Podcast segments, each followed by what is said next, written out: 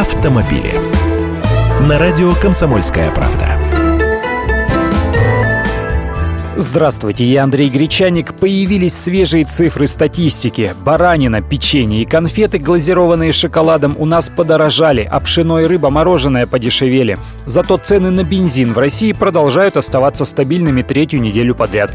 А если смотреть с начала года, то топливо и вовсе подешевело на 0,7%.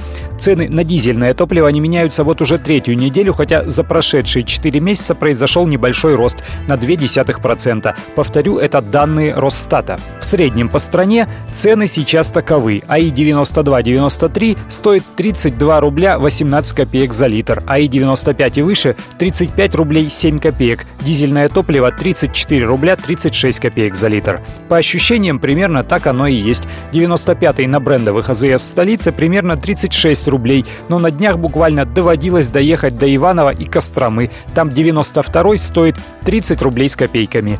Если же возвращаться к данным статистики, в 10 региональных центров бензин на прошлой неделе начал дорожать. Более всего цены подскочили в Горно-Алтайске и Севастополе на 0,4%.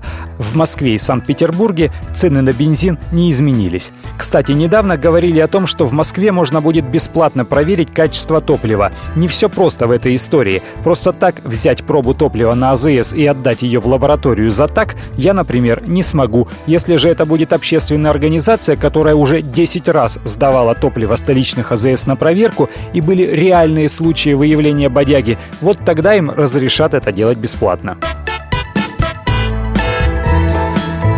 Автомобили.